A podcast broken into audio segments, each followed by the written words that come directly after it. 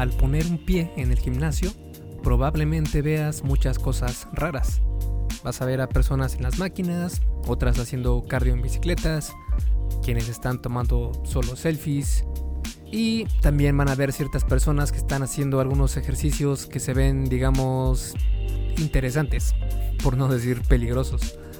La duda aquí sería, ¿quién de todos ellos está haciendo las cosas bien? ¿Es el que está haciendo sentadillas sobre una pelota? ¿El que está gritando debajo de una barra? ¿O el que está con su celular en la máquina de pierna? En el Arte y Ciencia del Fitness, este podcast, y en mi blog Esculpe tu Cuerpo, siempre trato de argumentar que existen las herramientas exactas para lograr tus objetivos físicos. Solo falta que las escojas bien son las herramientas que necesitas para esculpir esa obra de arte que conoces como cuerpo y del que solo tienes uno en esta vida. Para eso vamos a analizar los dos tipos de ejercicios que puedes encontrar en el gimnasio. Estos son los compuestos y los aislados. Y precisamente en este episodio te voy a explicar a qué tipo de ejercicios debes poner más atención en el gimnasio para que tengas los resultados lo más rápido posible. Y recuerda que este episodio del podcast y todos los demás son traídos a ti por Fase 1 Origen, mi videocurso sobre salud y fitness para aquellas personas que están comenzando en esta travesía para mejorar su físico y tener mejor salud. Y no quieren hacerlo en el gimnasio porque pues no quieren ir al gimnasio todavía. Porque estuve platicando con muchas personas, hice eh, una investigación de mercado, por, decir, por decirlo de alguna manera. Y lo que encontré es que aquellas personas que van comenzando por lo general no quieren todavía ir al gimnasio, sino que quieren empezar a hacer ejercicio en casa y después ya que se sientan con más confianza, que se sientan más capaces, ya eh, después ir al gimnasio. Entonces fase 1 origen es precisamente para aquellas personas que no quieren ir al gimnasio y que quieren hacerlo desde casa. Y el workout, la rutina está precisamente diseñada alrededor de esta situación en la que entrenas en casa y también te voy a enseñar sobre nutrición, sobre hábitos saludables, en fin, todo lo que necesitas para comenzar a ver resultados ya. Si quieres ver qué es lo que incluye eh, estos eh, cursos, y digo estos porque son dos, es una versión para hombres y una versión para mujeres. Eh, puedes ir a esculpetucuerpo.com diagonal fase 1, todo junto, sin espacio, y el número 1 con número, no con letra, fase 1. Y bueno, ahora sí te dejo con el episodio número 101 de La Articiencia del Fitness, el podcast de esculpetucuerpo.com. Yo soy Mike García y te veo en dos segundos. Y bueno, para comenzar, es obvio que primero tenemos que hacer la diferencia entre ejercicios compuestos y los aislados. ¿Qué diferencias tienen? Un ejercicio compuesto es aquel que involucra dos o más articulaciones. Hagamos una comparación. Imagina el movimiento de una sentadilla, que creo que todo el mundo conoce cómo es este ejercicio, comparado con el movimiento de extensión de pierna. La extensión de pierna es este ejercicio donde estás en una máquina del gimnasio, te sientas en esta máquina y frente a tus espinillas pones un cojín que tiene anclado al otro lado unas pesas, las cuales cuando tú extiendes las piernas, es decir, levantas tus piernas y queda tu pierna completamente extendida, eh, pues levantas el peso. Esto es el ejercicio de extensión de pierna y trabaja los cuádriceps. Como te puedes dar cuenta, en la sentadilla se involucran más articulaciones, eh, prácticamente las de toda la pierna, porque se involucran las de las rodillas, las pantorrillas y la cadera. Esto a su vez activa la musculatura relacionada con esas articulaciones, es decir, las articulaciones de la pierna serían eh, la rodilla y esta activa los isquiotibiales o también conocidos como femorales y los cuádriceps que son los músculos que están eh, por detrás en el caso de los femorales y por delante en el caso, en el caso de los cuádriceps eh, de la pierna, del muslo por decirlo así. También está la articulación de la cadera y esta al moverse, al rotar, influye en los músculos de los glúteos y de los erectores espinales, que son los que están en tu columna. Y los músculos, o mejor dicho, el, la articulación del tobillo, pues activa la musculatura relacionada con las pantorrillas, que serían el gastrocnemium, que es el famoso gemelo, y el sóleo que se encuentra por detrás de este músculo gastrocnemio. En cambio, en el ejercicio de extensión de pierna, solo se involucra una, una, articulación, la rodilla. Esto provoca que el único músculo activado sea el cuádriceps. Por eso es que las extensiones de piernas se consideran un ejercicio aislado. Claro está que este ejercicio activa otros músculos, pero no lo suficiente para estimular el crecimiento muscular efectivamente. Para que no te quede ninguna duda, te pongo ejemplos de la mayoría de ejercicios compuestos y aislados. Comenzando con los ejercicios compuestos está la prensa en banco. La prensa en banco y sus variaciones, que son eh, la forma inclinada o con mancuernas, etc., trabajan principalmente el pecho, que es el músculo pectoral, pero al estar haciendo el movimiento de empuje desde la articulación del hombro, se involucran esa articulación, la del hombro precisamente, y la del codo. Esto activa también al deltoide anterior, que es la parte frontal del hombro, y los tríceps, que es la parte trasera del brazo. Prensa de hombro o prensa militar, que este también es un ejercicio parecido al anterior porque es empuje, estás empujando la barra eh, fuera, fuera de ti, pero eh, mientras que la prensa en banco se considera un ejercicio de empuje horizontal, porque la carga la estás empujando horizontalmente a tu cuerpo, la prensa en hombro se considera un ejercicio de empuje vertical, porque estás empujando verticalmente hacia arriba la barra. Como te puedes dar cuenta, se involucra también la articulación del hombro y del codo, pero en esta ocasión hacer un empuje vertical activa mucho más los hombros y activa de manera secundaria los músculos del pectoral, algo de la espalda y los abdominales. Fondos. Este es un ejercicio donde te mueves tú y no el peso. Puede ser realizado de dos formas con enfoque en el pecho o en el tríceps. Este, esta forma de hacer el ejercicio es que hay unas barras paralelas y lo que haces es tomar esas barras paralelas y quedar suspendido eh, apoyándote en estas barras. Y lo que haces es bajar y subir para hacer repeticiones y esto es un ejercicio bastante efectivo, especialmente eh, para el pecho y para los tríceps. Y si te inclinas un poco hacia adelante mientras haces este ejercicio, te enfocas en el pecho, eh, especialmente en la parte baja del pecho, utilizando como músculos secundarios los hombros y los tríceps. Mientras que si te mantienes lo más erguido posible, trabajas principalmente los tríceps. Los hombros y pecho actúan como ayuda secundaria. Eh, como nota, si quieres ver todos estos videos de cómo se realizan estos ejercicios, puedes ir a esculpetucuerpo.com diagonal compuestos guion aislados y ahí vas a encontrar la versión escrita de este episodio del podcast y están todos los videos de los ejercicios. Pull-up o chin-up. Eh, lo que cambia entre estos ejercicios es el agarre que tienes en la barra.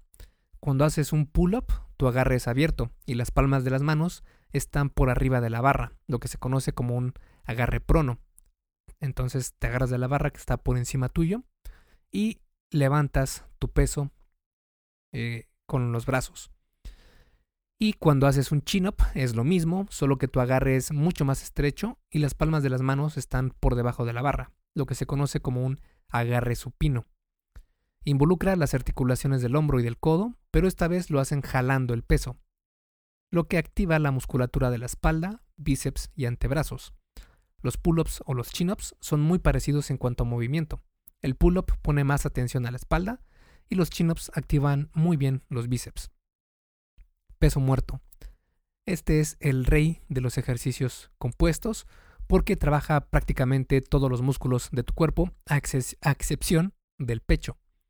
Cuando haces este ejercicio involucras las articulaciones de los tobillos, rodillas, caderas y algo de los hombros y de los codos. Aunque al ser un ejercicio de jalón, es decir, que jalas el peso, la musculatura que activa más es la del tren posterior. Glúteos, espalda isquiotibiales, erectores espinales, es decir, todos los músculos que están por detrás tuyo. Y todos los demás músculos, a excepción del pecho, actúan indirectamente. Pull down. Este ejercicio emula al pull up, al que platicábamos anteriormente, pero lo hace al revés. En lugar de que tú levantes tu peso, lo que haces es que te sientas en esta máquina que tiene una barra por encima tuyo y lo que haces es jalar la barra. Este ejercicio eh, activa exactamente los mismos músculos y articulaciones que el pull-up, Pero en lo personal prefiero los pull-ups, aunque puedes utilizar el pull-down para ganar fuerza si aún no puedes hacer un pull-up con buena forma. Remos. Los remos involucran las articulaciones del hombro y codos cuando se jala el peso, y obviamente la espalda es la que se activa principalmente con estos ejercicios. Esto activa de manera secundaria los músculos de los antebrazos, bíceps y hombros traseros, que son los deltoides posteriores. Puede realizarse con barras, mancuernas o con máquinas. Sentadilla. El rey de los ejercicios de pierna. Activa prácticamente toda la musculatura de las piernas, poniendo énfasis en los cuádriceps.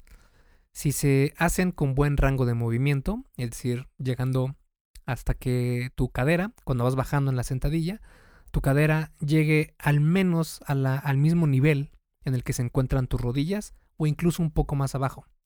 Si lo haces así, estás haciéndolo con un buen rango de movimiento o lo que se conoce como un rango completo de movimiento. También se activan fuertemente los glúteos isquiotibiales, que es la parte trasera de los muslos, y las pantorrillas también de forma indirecta, pero también lo hacen. Desplantes. Este ejercicio es muy parecido a la sentadilla, pero al hacerse una pierna a la vez, involucra más musculatura para mantener el equilibrio. Sin embargo, no puedes cargar tanto peso como en la sentadilla. Más adelante te muestro por qué este hecho es un factor muy importante. Prensa de pierna. Básicamente es el mismo, mismo movimiento que la sentadilla. La diferencia está que con este ejercicio necesitas de una máquina, lo que restringe el recorrido del peso en una dirección predeterminada. Esto hace que no necesites de tanta técnica para realizarlo, porque eh, el, el ejercicio ya está determinado el recorrido, únicamente tienes que levantar el peso sin preocuparte en otras cosas. Y esto pues crea una, un efecto en donde no activas todos esos pequeños músculos que ayudan a equilibrar el peso libre. Sin embargo, sigue siendo una muy buena opción este ejercicio y el músculo principal que se activa con la prensa de pierna es el cuádriceps. Los secundarios son los isquiotibiales y los glúteos. Dependiendo de cómo posiciones los pies, trabajas más fuertemente diferentes músculos de las piernas. Como te puedes dar cuenta, los ejercicios compuestos son los que te permiten empujar, jalar o hacer sentadillas con peso y que involucran dos o más articulaciones. Y para entender mejor la diferencia entre compuestos y aislados, Ahora te muestro cuáles son los aislados precisamente. Comenzando entonces con los ejercicios aislados, vamos a hacerlo con las aperturas de pecho. Este ejercicio aísla los músculos del pecho al utilizar solo la articulación del hombro. Es este ejercicio donde te acuestas en un banco, tomas una mancuerna en cada mano y eh, las dejas, digamos, por encima tuyo y sin flexionar el codo, sin hacerlo, vas a activar o a flexionar o a extender, mejor dicho, tu eh, articulación del hombro para que las mancuernas vayan cayendo a tus lados y cuando estén más o menos a, tu misma altura, lo que haces es hacer el movimiento contrario al que, al que acabas de realizar. Es decir, llevar las mancuernas justo al lugar donde iniciaron, de nuevo, únicamente activando la articulación del hombro y no la de los codos. Este ejercicio es bastante eh, limitado porque no puedes usar cargas pesadas para realizarlo porque puedes poner en peligro de lesión a los hombros.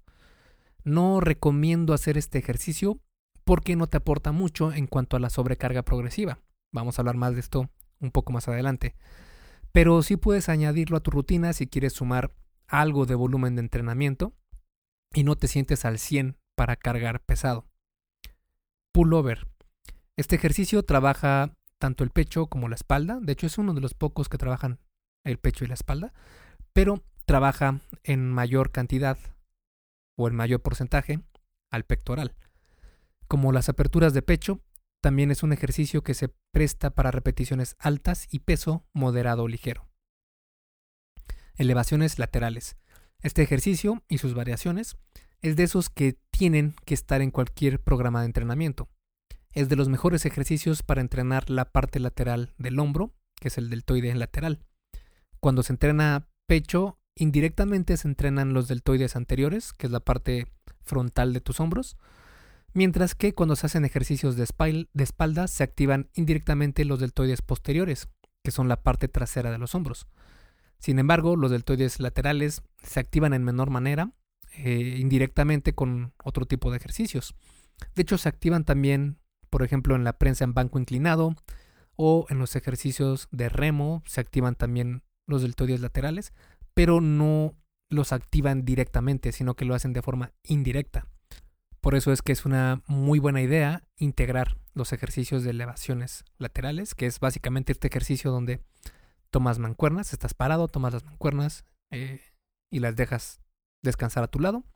Y lo que haces es flexionar eh, la articulación de tus hombros sin flexionar tus codos o tal vez con un poco, una ligera flexión y levantar tus brazos. Esto va a activar muy bien tus deltoides laterales.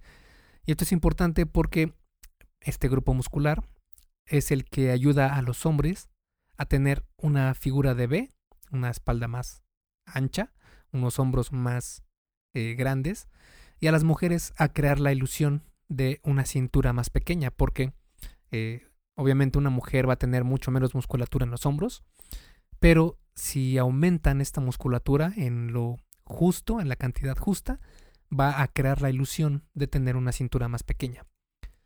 Así que es una gran idea incorporar al entrenamiento cualquier versión de elevaciones laterales. Elevaciones frontales. Las elevaciones frontales rotan la articulación del hombro hacia adelante. Esto aísla al deltoide anterior, que como te comentaba, es el músculo que tienes por delante de los hombros. Pero también, como te comentaba antes, si entrenas el pecho regularmente, no hay necesidad de añadir este ejercicio. Se hace algo redundante. Aún así, si deseas incorporarlo a tu rutina, funciona mejor si lo haces con repeticiones altas y peso ligero. Pull down con brazos extendidos. Este es un ejercicio que aísla los dorsales de la espalda. Curl de bíceps. El curl de bíceps o flexión y todas sus variaciones es el mejor ejercicio para entrenar los bíceps aisladamente. Extensión de pierna. Con las extensiones de pierna aíslas los cuádriceps. Este es un buen ejercicio para añadirlo a una rutina siempre y cuando se haga con cargas mm, ligeras moderadas. Utilizar cargas pesadas en este ejercicio puede poner demasiado estrés a las rodillas. Además, no es tan efectivo para entrenar los cuádriceps. Añádelo solo para agregar más volumen de entrenamiento y no para progresar cargando cargas muy pesadas. También es buena idea utilizar una pierna a la vez para que ambas trabajen igual y ganen simetría. Elevación de cadera. Las elevaciones de cadera son el mejor ejercicio para entrenar los glúteos directamente. Punto. No hay más. Son el rey del entrenamiento de glúteos. Y si quieres saber más sobre el, entrenamiento de glúteos, busca en esculpetucuerpo.com rutina glúteos y te va a aparecer el artículo que escribí sobre este tema. Curl de piernas. Este ejercicio aísla a los isquiotibiales y es una buena opción para entrenar estos músculos. Elevaciones de pantorrilla. Las elevaciones de pantorrilla son los mejores ejercicios para aislar los músculos gastrocnemio y sóleo. Estos son los dos músculos que componen a las pantorrillas. Si se realiza parado, entrena más directamente al gastrocnemio, también conocido como gemelo, mientras que si se hace sentado, enfoca más al sóleo, que es el músculo de mayor tamaño de la pantorrilla y está por debajo del gastrocnemio. Como vimos, los ejercicios aislados son los que involucran una sola articulación y hacen que tus extremidades se flexionen, extiendan o eleven. Ya sé, probablemente te estés preguntando cuáles son las ventajas de cada tipo de ejercicio. Vamos a eso y vamos a comenzar con los aislados. Y dentro de las ventajas de estos ejercicios, podemos decir que cada ejercicio eh, compuesto tiene un músculo que trabaja más activamente que los demás. Los músculos secundarios que se involucran en los ejercicios compuestos también se benefician pero a menor escala. Esto significa que los ejercicios compuestos pueden crear un desbalance en el crecimiento de los músculos que se activan. Por ejemplo, si entrenas piernas solo con sentadillas, con el tiempo vas a crear un desbalance entre el tamaño y fuerza del cuádriceps, que es el músculo principal que se activa con las sentadillas, y los isquiotibiales, que es el músculo secundario y que está por detrás de tus músculos. Esto a su vez causaría problemas como lesiones en los isquiotibiales o problemas de rodillas. En este caso, añadir volumen de entrenamiento con ejercicios aislados a los isquiotibiales podría evitar este desbalance. Además, los ejercicios aislados tienen una curva de aprendizaje mucho menor a los ejercicios compuestos. Los ejercicios compuestos requieren de más técnica al ser más complejos. Si estás comenzando a entrenar, es mejor familiarizarte primero con ejercicios aislados. Así puedes ganar algo de resistencia muscular para que cuando añadas ejercicios compuestos tengas más fortaleza física. Vale, los ejercicios aislados tienen su lugar, pero como puedes ver, no son el actor principal en una buena rutina de gimnasio. Esto se debe a que los ejercicios compuestos son mejores en cuanto a ganancias de fuerza y musculares. Hey, rápidamente, antes de seguir con el episodio, ¿me harías un favor? Si te está gustando lo que estás escuchando en este podcast, ¿puedes compartirlo en tus redes sociales? Basta con que tomes una captura de pantalla o te tomes una foto y compartas la publicación en Facebook, Instagram o en cualquier otra red social mencionando el podcast El arte y ciencia del fitness. Porque simplemente con que hagas esto, que realmente no te lleva más de un minuto, me ayudas un montón a que Esculpe tu cuerpo crezca y podamos cambiarle la vida a muchas más personas. Y si haces esto, no olvides etiquetarme en la publicación para que pueda agradecerte personalmente. En Facebook estoy como blog Esculpe tu cuerpo y en Instagram como Esculpe tu cuerpo. Vale, sigamos entonces donde nos quedamos en el episodio. Lo que nos lleva entonces a analizar el por qué son mejores los ejercicios compuestos para ganar fuerza. Cuando se trata de ganar fuerza y masa muscular, hay dos conceptos que son mucho más importantes que cualquier otra cosa. Esos conceptos son levantar cargas pesadas y la sobrecarga progresiva. Levantar cargas pesadas se refiere a, bueno, levantar cargas pesadas. Obviamente relativo a tu peso. Y esto es porque para lo que una persona va a ser pesado, pues para otra no lo va a ser. Así que si quieres ver más sobre este tema de la fuerza relativa, así se le conoce, puedes buscar en esculpetucuerpo.com fuerza relativa y tengo un artículo donde explico este concepto. Y por otro lado, la sobrecarga progresiva se refiere a cargar cada vez más peso progresivamente. Esto se ha demostrado como el mejor estímulo para el crecimiento muscular en comparación con hacerlo de otras formas, en específico con cargas ligeras. Eh, dicho esto, no quiere decir que no puedas ganar músculo con cargas ligeras y muchas repeticiones. Sí lo puedes hacer, solo que no es lo más eficiente. Y además, por experiencia propia, te puedo decir que es mucho más difícil, entre comillas, hacerlo con peso ligero o moderado, porque tu mente entra en juego y te empieza a jugar eh, malas, malas jugadas, válgase la redundancia, porque te empiezas a fatigar y empiezas a pensar que ya no puedes dar más cuando en realidad sí puedes dar más. En cambio, cuando cargas con cuando cargas pesos muy pesados, te puedes dar cuenta de inmediato que el que está resintiendo realmente la fatiga es el músculo y es el que está enviando la verdadera señal de que, oye, ya solo me faltan dos repeticiones y no voy a poder más. Entonces creo que también este es un factor muy importante para analizar. Los ejercicios compuestos, al utilizar varios grupos musculares, permiten realizar esta sobrecarga progresiva más efectivamente. En cambio, si tratas de hacer lo mismo con ejercicios aislados, solo vas a conseguir lesionarte. Otro punto del por qué los ejercicios compuestos son mejores para ganar fuerza es debido a las fibras musculares. Las fibras musculares se categorizan en dos. En realidad hay más, pero estas son las más importantes. Las tipo 1, que son las conocidas como lentas, y las tipo 2 como rápidas. Las tipo 1 son más pequeñas y débiles, pero también son las que tardan más en fatigarse. En cambio, las fibras tipo 2 son más grandes, fuertes y explosivas, pero se fatigan más rápido. Además, las fibras tipo 1 tienen menos potencial de crecimiento, mientras que las tipo 2 pueden ser más propicias a crecer. Ahora que sabes esto, hay un concepto llamado el principio de tamaño de Henneman. Este principio dice que las fibras musculares más grandes y fuertes son las últimas en ser requeridas en el movimiento. Es decir, que cuando entrenas, no reclutas un tipo de fibras musculares únicamente, sino que vas reclutando los dos tipos de fibras de manera progresiva, comenzando con las pequeñas y finalizando con las más grandes. Lo que pasa con los ejercicios aislados es que las cargas usadas, al ser menores, no reclutan la cantidad óptima de fibras tipo 2, que, como ya sabes, son las más propensas a crecer. Como resultado, no se gana la misma fuerza que cuando utilizas ejercicios compuestos y cargas pesadas. Los ejercicios compuestos no solo ayudan a ganar fuerza, sino que también ayudan a ganar masa muscular.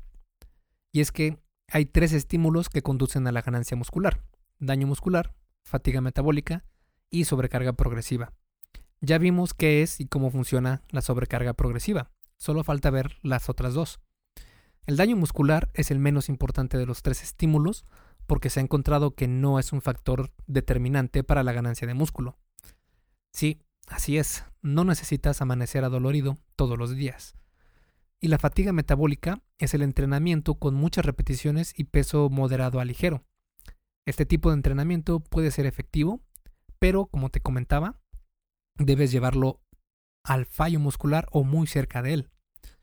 La realidad de las cosas es que para nosotros que entrenamos naturalmente, es decir, sin ayuda de esteroides, la fatiga metabólica no es igual de eficiente que la sobrecarga progresiva. Para personas que entrenan sin ayuda de esteroides, el mejor entrenamiento es el de fuerza. Así lo demostró la Universidad de Ohio, donde encontró en un estudio que en atletas naturales las ganancias de fuerza van de la mano con las musculares.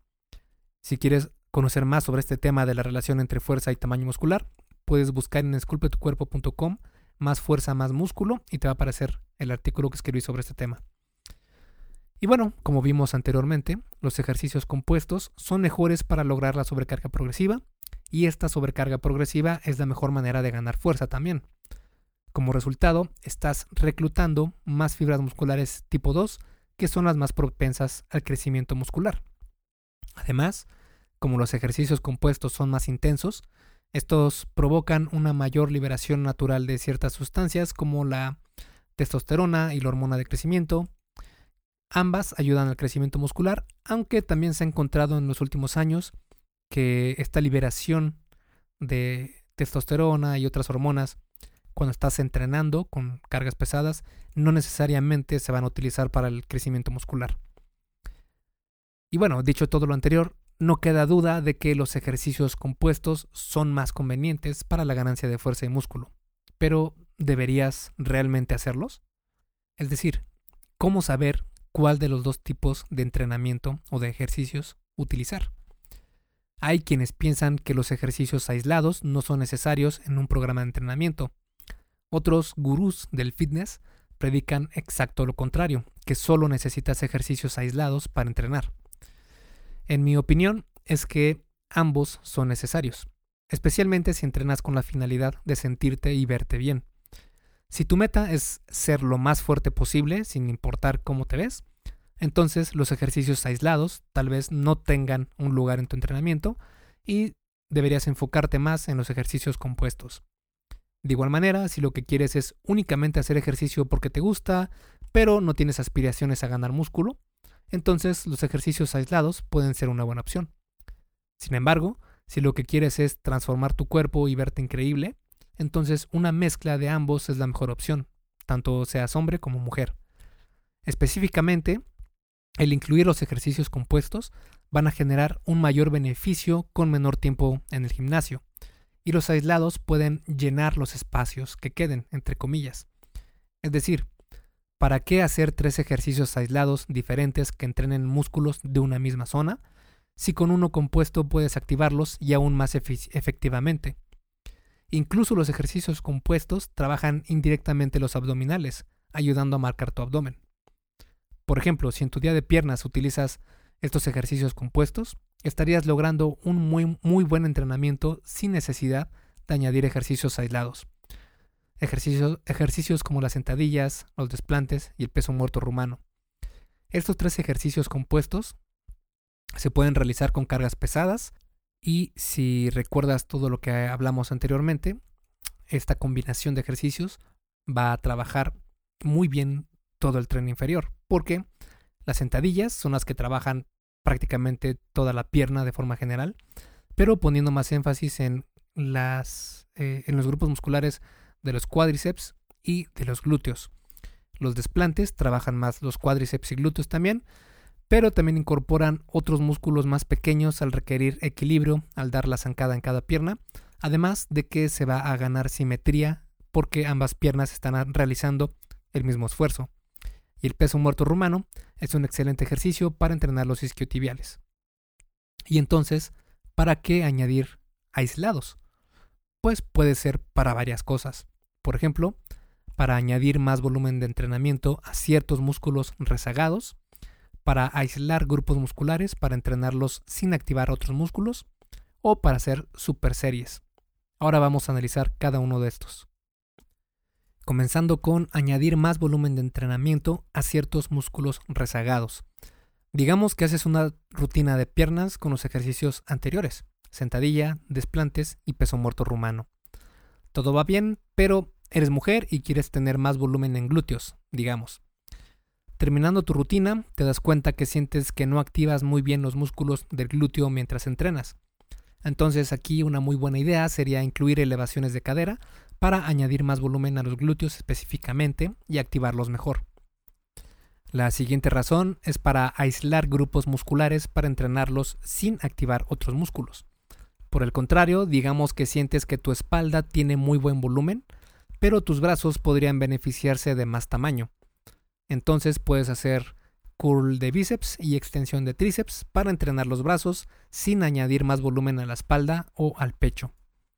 Y la última razón es para hacer super series, que las super series se hacen realizando un ejercicio e inmediatamente el otro ejercicio sin descanso entre ellos. Al terminar los dos ejercicios puedes descansar. Esto ayuda a que pases menos tiempo en el gym. El problema es que hacer super series con cargas pesadas te deja tirado en el piso del gimnasio, además de que no son tan efectivas. Por eso hacer super series es mucho mejor estrategia si se utiliza con ejercicios aislados y antagonistas, es decir, eh, por lo general, una serie, una super serie normal, se realizan dos ejercicios del mismo grupo muscular. Por ejemplo, digamos, prensa en banco y prensa en banco con mancuernas. En cambio, si utilizas ejercicios antagonistas, harías un ejercicio del pecho y otro de espalda, porque son grupos que no compiten entre ellos.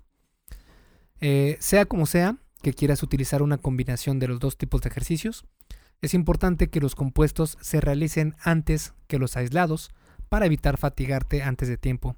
Y de forma general, si entrenas para verte bien únicamente, eh, es necesario que utilices ambos tipos de ejercicios.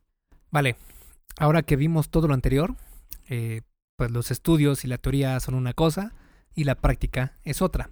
Así que para finalizar este episodio, te muestro un ejemplo de cómo organizar una rutina poniendo todo lo visto anteriormente en práctica. Como ejemplo, digamos que quieres entrenar la espalda. Entonces puedes crear una rutina de esta manera. Comienza calentando adecuadamente. Para saber cómo hacerlo, puedes ir a esculpetucuerpo.com y busca calienta de esta forma o de esta manera y te va a aparecer un artículo donde te explico cómo calentar de forma correcta. Entonces calientas y luego haces peso muerto, hombres, tres series de 4 a 6 repeticiones, 3 minutos de descanso entre series. Mujeres, 3 series de 6 a 8 repeticiones, 3 minutos de descanso entre series. Después haces remo con barra. Hombres, 4 series de 6 a 8 repeticiones, 2 minutos de descanso entre series. Mujeres, 4 series de 8 a 10 repeticiones, 2 minutos de descanso entre series. Después haces pull down. Hombres, 3 series de 6 a 8 repeticiones, 3, 2 minutos de descanso entre series. Mujeres, tres series de 8 a 10 repeticiones, 2 minutos de descanso entre series. Si quieres añadir algo más de volumen a algún grupo muscular, puedes añadir ejercicios aislados. Por ejemplo, si quieres añadir más al bíceps, por ejemplo, hombres, curl de bíceps con barra, tres series de 8 a 12 repeticiones o de 8 a 10, 2 minutos de descanso entre series. Y mujeres, digamos que quieren añadir más al tren posterior, específicamente a los glúteos, entonces escogerían elevaciones de cadera, tres series de 4 a 6 repeticiones, 3 minutos de descanso entre series. Y bueno, como conclusión de este episodio, podemos decir que los ejercicios compuestos son los que involucran dos o más articulaciones, mientras que los aislados solo involucran una articulación.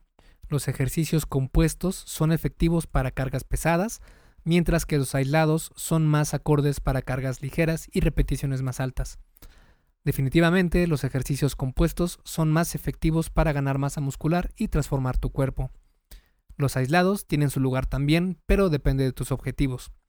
Si tus objetivos son mejorar tu desempeño atlético o quieres ser lo más fuerte posible, entonces los ejercicios compuestos son tu mejor opción. Sin embargo, si lo que quieres es entrenar para verte mejor y tener un físico que te guste, entonces una mezcla de ambos sería indispensable. Enfócate en hacer ejercicios compuestos con cargas pesadas y suplementa los músculos que quieres trabajar más con ejercicios aislados. Si decides hacer esto, asegúrate que primero hagas los ejercicios compuestos y después los aislados. Esto va a evitar que te fatigues y rindas más en tus entrenamientos. Esculpe tu vida, comienza con tu cuerpo.